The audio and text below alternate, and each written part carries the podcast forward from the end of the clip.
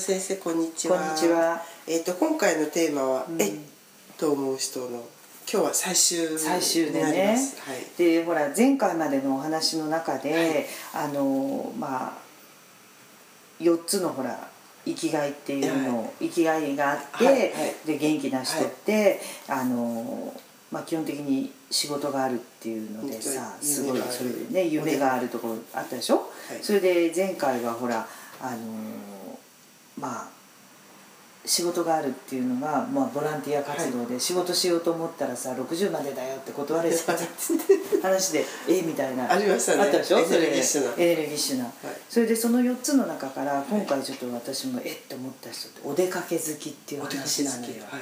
で私ねこのお出かけ好きに関してはものすごく「そうよね」っていいことが出かけてることは悪いことじゃないんだって言って女性は特にほら買い物とか好きだから、はい。はい。みんなあっちゃこっちゃ行くので喜んだ、うん。そうだそうだそうだみたいなさでそれの代表格って本当どうなのかなって思って患者さんに聞いてみたの。はい。そしたらたまたまその週で昭和7年と8年が結構人数が集まってて。まあまあの年ですね。そうですで私の母も宝田の8年ってうちの母も78っていうのが結構8人ぐらいいたのでこれはチャンスだと思って7年8年にえ「お出かけ好きですか?」って「結構出かけてますか?」って聞いたの、はい。らその代表格が週に4回百貨店行ってるっつうのがいたのよあー元気です。週に4回ですよえそれでね極めつけ最後にその4回も百貨店行くっていうのはどうなんだろうって最初思ったんだけどそしたら「あ先生教えてあげますよ。あのポイント還元の一番高くてものすごくいいとこ新宿の小田急」って言われちゃって。だからほらちゃんと行ってなければそんなのパッて出ないじゃない。それで、うん。あのだから日本橋渋谷それから新宿ってほら。あ全部行くんだ。全部百貨店だって。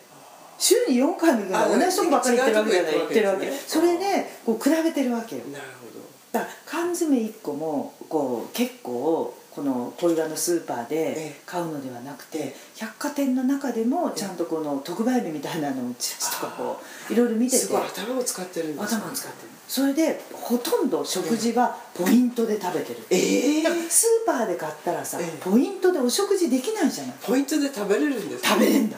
それで一番ポイント還元率がすごい。だから食事は全部ポイントで食べてるの。ええ。びっくりでしょ？それをっと葬儀師の方なのでこれ何回かかかるじゃん。教えてあげるわよって言われちゃってええ本当ですか?」っつって。それで80になったらやろ？うそうそれでそう今の柳さんそこがいいところ、うん80から始めたんじゃ遅いっていう。あ私はもうねそう70ぐらいからあ70ちょぼちょぼちょぼちょぼ百貨店巡りをしてきてこんないいものがあるんだ。百貨店フェアをしてねうんだから北海道店とかさそういうのありますよ。あるじゃない。そうそうそう。そういうのを見聞きしていて、それでこういう使い方をすると格安に変えて小岩で買うよりもポイントを食べてご飯はほとんど百貨店の食堂で食べてでその食べる時に旦那も連れてくんだって。素晴らしい。で旦那さんはもちろん買い物なんか好きじゃないから本が好きだから、うん。食事の時にまあ食事をしてじゃあここで待っててねって言ってそこでずーっと本読んでんだって。で自分はまあ1時間ぐらいの間にそうするとほら階段使ったりするから足腰丈夫になっちゃってうん。そうそうそう。いやちゃんとエスエスカレーターばっかりエレベーターばっかりじゃないんだって。それで階段の上り下りもやって健康だからだからお出かけ好きはやっぱりさ生きがいを持って人生を謳歌してるっていうのは間違いない。なるほど。ポイントで百貨店で食事をする。こういうのや普通ないでしょ。ないだけどそんな1回や2回じゃこれができないわけ。いや初めて聞いた。私もだからえっと思う人なんじゃない。えっと？タイトルえっと思う人なんだから。そんなもうそんなちょちょもう格格がランクの上の人の話とかするわけないじゃない。マスコミに嗅ぎつかれたら時の人になっちゃいそう。なそうそうそう。それでもみんな真似するわよ70から100回。だからちゃんと百貨店に行ったらお金使っちゃいそうとか思うじゃない。普通はそんなに。でお金がない人じゃないとできないんじゃないのって利口な人はそうじゃないの。百貨店に行って百貨店ってこんないいものがあるんだ。だって別にそれ買うわけじゃないじゃない。ちゃんとかそう。品定めをして歩いて。そう。それでねもう一人の人でね、賢い人はねだからシャツの最初の頃言った衝動買いの話なんだけど、そう。だからずーっと1年半迷っててその前にやっぱりお金の使い方も分かってるから、はい。ずーっとお金を貯めててねちょこちょこちょこちょこ、うん。そしたらね私が教わったのはね必買うんだったら宝石は100万しなきゃダメっていうの。だけど100万のものを買うためには、もう本当に何年かお金をちゃんと貯めて、うん。そしたらねその人ね私に見せてくれてね62の時に100万円のネックレスを買ってるわけ100何万だか知らない、うん。だからキラキラ輝いてるからでもね毎回治療に来る時にそのネックレス。だから衝動買いしてないことを見せてるわけ。でねそれをね、うん。だからね10万ぐらいのものを買うとまた次が欲しくなってそれどっかねタンスの肥やしじゃないけど宝石箱入ったままになっちゃうの。忘れちゃうのね。忘れちゃうしうん。毎日。で100万のものをね毎日やるっていうことはそれ以上のものを衝動買いしてもしょうがないっていう気持ちになるんだって。なるほど。だけどそれが身の丈に合った人がいるから親に買ってもらったんじゃダメなんだって、うん例えば二十歳で100万のネックレスを毎日やってたら身の丈に合ってないって。はい。でも62で100万のものっていうのはもう20ぐらいから意識してて3040って超えてくると。だから本当に欲しいショーウィンドウのものをずーっと見てたんだって。なるほど。だから考えた年数は1年と23ヶ月っつってた。へそれでよしって言ってそのために貯めてきたお金があるわけだからって100何万か買ったんだって。ーうんうんそれで毎日つけるんだってそれうん嬉しくて。嬉しくて。いいですね。他のものは一切ない。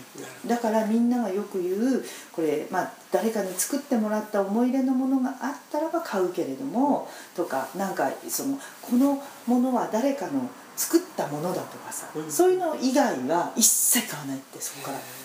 だからね今もう80過ぎてるのね、ってことは約20年間、ん。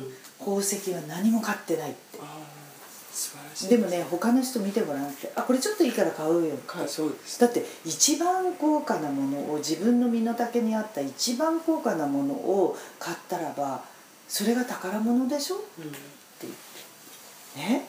だからそういうことを考えると本当に生きがいを持ってこう生きてる人っていうのはすごいでしいやすごい知恵ですよね。ょだよね。だからえって思う人はなんかずば抜けた 感性っていうのかな。ありますね。うん、だから知恵なんだけども感性だよね。感性ですね。ものの考え方、なんかこうやっぱりそれって物のない時代から生きてこられたそういう感性ってやっぱりうん。最近生まれたものにあふれた若い人たちとかなりギャップがうんあるんですよねそうだよねない時代だから、えだから例えばなんか物を買っちゃったら買うまでの間ワクワクして買ったら薄れちゃうっていうそんなことはないわけ、うんもう1年は。そうですよね。それは自分の身の丈に合った最高なものだって思うわけだからさこれ以上の幸せはないと思って買っちゃってんだ。よいやいいですよね。だ女にとってね宝石はやっぱり欲しがるものだって、うん。だけどそこで一回買っちゃったらもう一生ものでもうよほどのことがない限りお金を宝石に使わないって。でその衝動買いをやってる人は10万のもの10回買ったら100万だけども、でも10回なんかじゃ気が済まなくなるって。うんもう自分はこれで満たされてる。す素晴らしい。えっと思う人シリーズよかったよね。いや面白かったですね。そうでしょ？だからね、うん。私も30何年か歯医者やってきて宝確かに昭和63年から院長にさせていただいてずっと来ててだから多くの高齢者に会っててだから私のもう本当に80%は高齢者のもうえっと思う人の知恵袋をそのまま真似したい。